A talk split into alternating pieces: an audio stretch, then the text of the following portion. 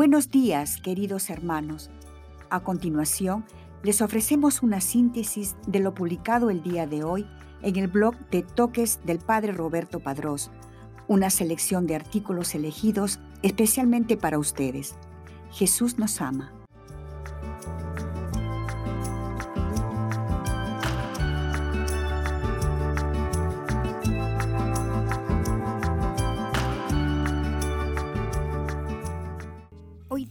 La Iglesia conmemora a San Luis IX, memoria litúrgica, 25 de agosto, rey de Francia, martirologio romano. San Luis IX, rey de Francia, que tanto en tiempo de paz como durante la guerra para defensa de los cristianos, se distinguió por su fe activa, su justicia en el gobierno, el amor a los pobres y la paciencia en las situaciones adversas. Tuvo once hijos en su matrimonio, a los que educó de una manera inmejorable y piadosa, y gastó sus bienes, fuerzas y su misma vida en la adoración de la cruz, la corona y el sepulcro del Señor, hasta que, contagiado de peste, murió en el campamento de Túnez, en la costa de África del Norte, en el año 1270. Etimología. Luis significa guerrero ilustre, viene de la lengua alemana. Fecha de canonización. El Papa Bonifacio VIII lo canonizó en el año 1297.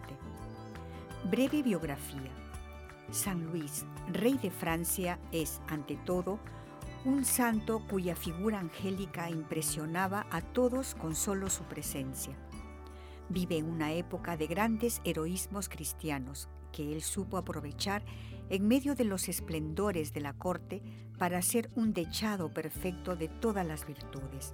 Nace en Poissy el 25 de abril de 1214 y a los 12 años, a la muerte de su padre Luis VIII, es coronado rey de los franceses bajo la regencia de su madre, la española Doña Blanca de Castilla.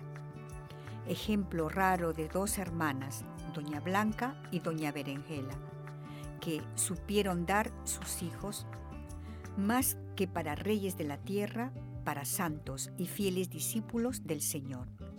Las madres, las dos princesas, hijas del rey Alfonso VIII de Castilla, y los hijos, los santos reyes San Luis y San Fernando. En medio de las dificultades de la regencia, supo doña Blanca infundir en el tierno infante los ideales de una vida pura e inmaculada.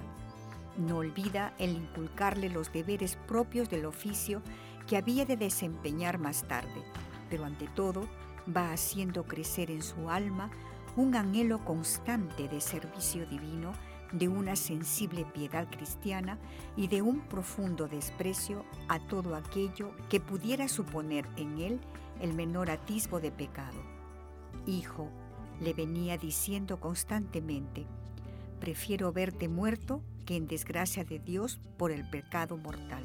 Es fácil entender la vida que llevaría aquel santo joven ante los ejemplos de una tan buena y tan delicada madre.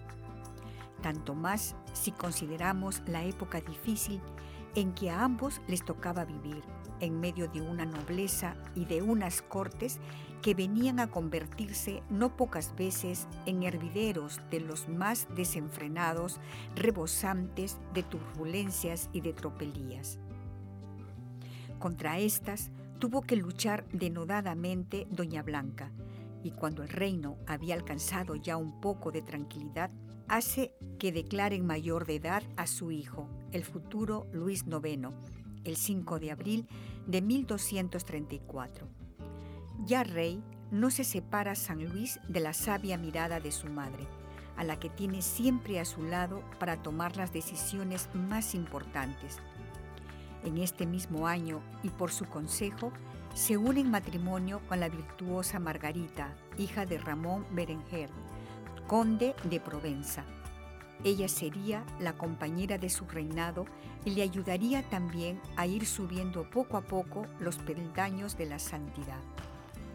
En lo humano, el reinado de San Luis se tiene como uno de los más ejemplares y completos de la historia. Su obra favorita, Las Cruzadas, son una muestra de su ideal de caballero cristiano, llevado hasta las últimas consecuencias del sacrificio y de la abnegación. Por otra parte, tanto en la política interior como en la exterior, San Luis ajustó su conducta a las normas más estrictas de la moral cristiana. Tenía la noción de que el gobierno es más un deber que un derecho. De aquí que todas sus actividades obedecieron solamente a esta idea, el hacer el bien buscando en toda la felicidad de sus súbditos. Desde el principio de su reinado, San Luis lucha para que haya paz entre todos, pueblos y nobleza. Todos los días administra justicia personalmente, atendiendo las quejas de los oprimidos y desamparados.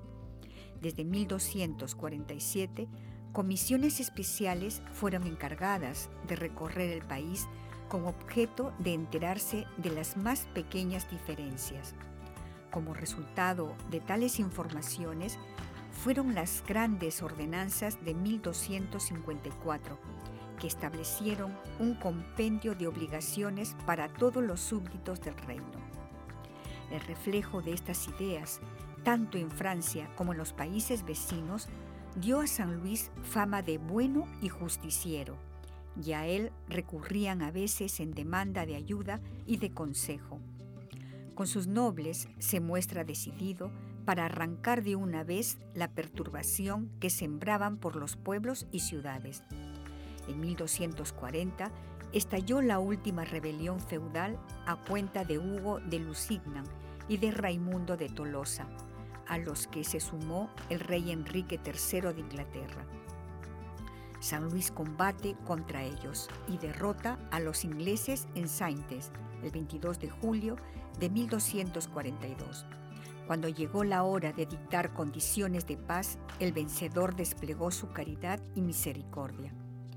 Hugo de Lusignan y Raimundo de Tolosa fueron perdonados, dejándolos en sus privilegios y posesiones.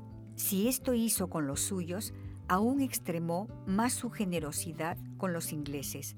El Tratado de París de 1259 entregó a Enrique III nuevos feudos de Cahors y Périgord, a fin de que en adelante el agradecimiento garantizara mejor la paz entre los dos estados.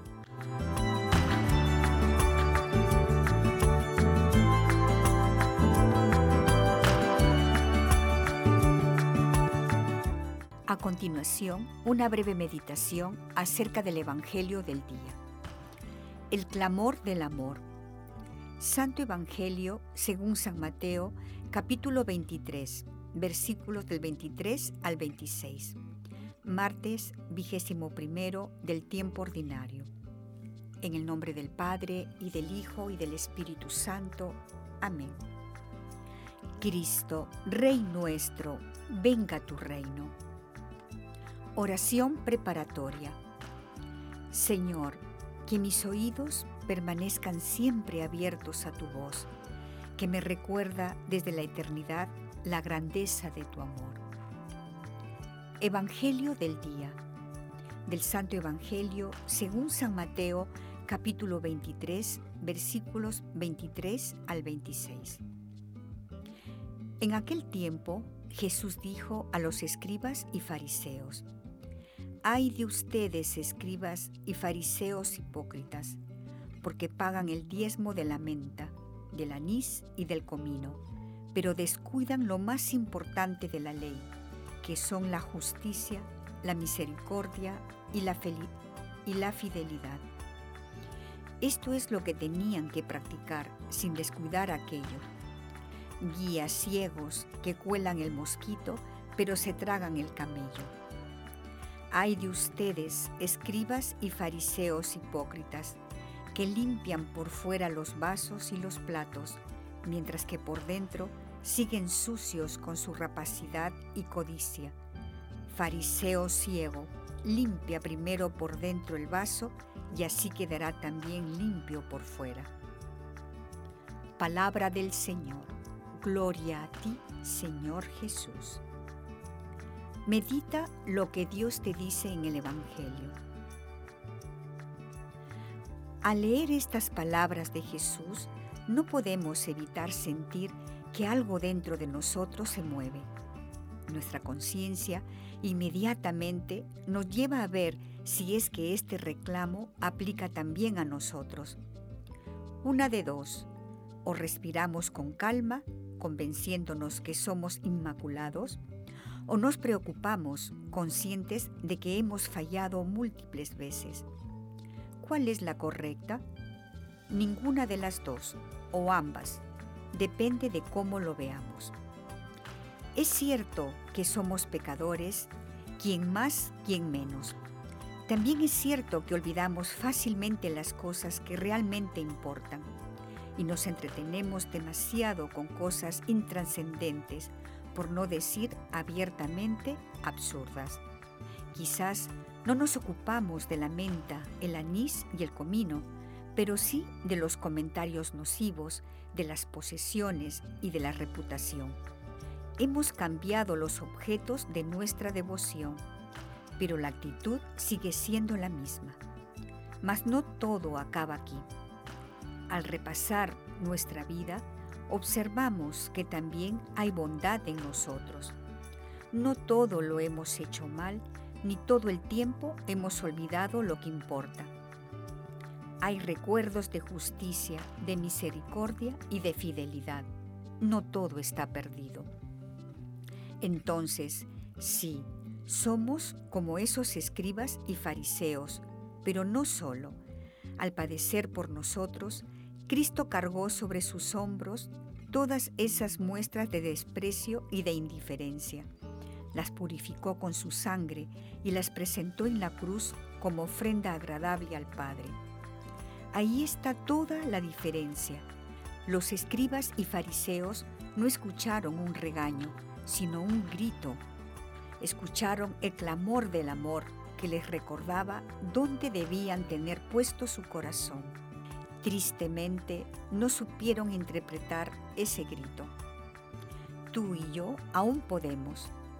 Acojamos esa invitación. Dejémonos transformar por la voz del guía que conoce todos los senderos. Pidamos a Él que limpie nuestras vasijas de barro desde dentro. Creamos en el amor, creámosle al amor y dejaremos de ser ciegos. La página del Evangelio de hoy nos invita, pues, a reflexionar sobre el profundo significado de tener fe, que consiste en fiarnos totalmente del Señor se trata de derribar los ídolos mundanos para abrir el corazón al Dios vivo y verdadero. Solo Él puede dar a nuestra existencia esa plenitud tan deseada y sin embargo tan difícil de alcanzar. Hermanos y hermanas, hay muchos también en nuestros días que se presentan como dispensadores de felicidad vienen y prometen éxito en poco tiempo, grandes ganancias al alcance de la mano, soluciones mágicas para cada problema, etc. Y aquí es fácil caer sin darse cuenta en el pecado contra el primer mandamiento, es decir, la idolatría, reemplazando a Dios con un ídolo. La idolatría y los ídolos parecen cosas de otros tiempos, pero en realidad son de todos los tiempos. También de hoy describen algunas actitudes contemporáneas mejor que muchos análisis sociológicos. Homilía de Su Santidad Francisco, 17 de febrero de 2019. Diálogo con Cristo. Esta es la parte más importante de tu oración Disponte a platicar con mucho amor con aquel que te ama. Propósito.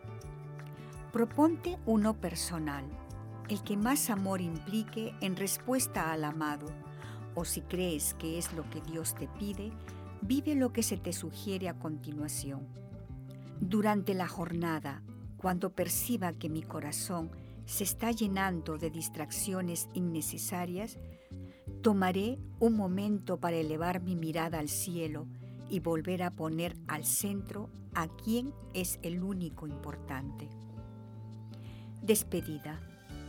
Te damos gracias, Señor, por todos tus beneficios, a ti que vives y reinas por los siglos de los siglos. Amén. Cristo, Rey nuestro, venga tu reino. Virgen prudentísima, María, Madre de la Iglesia, ruega por nosotros. En el nombre del Padre, y del Hijo, y del Espíritu Santo. Amén.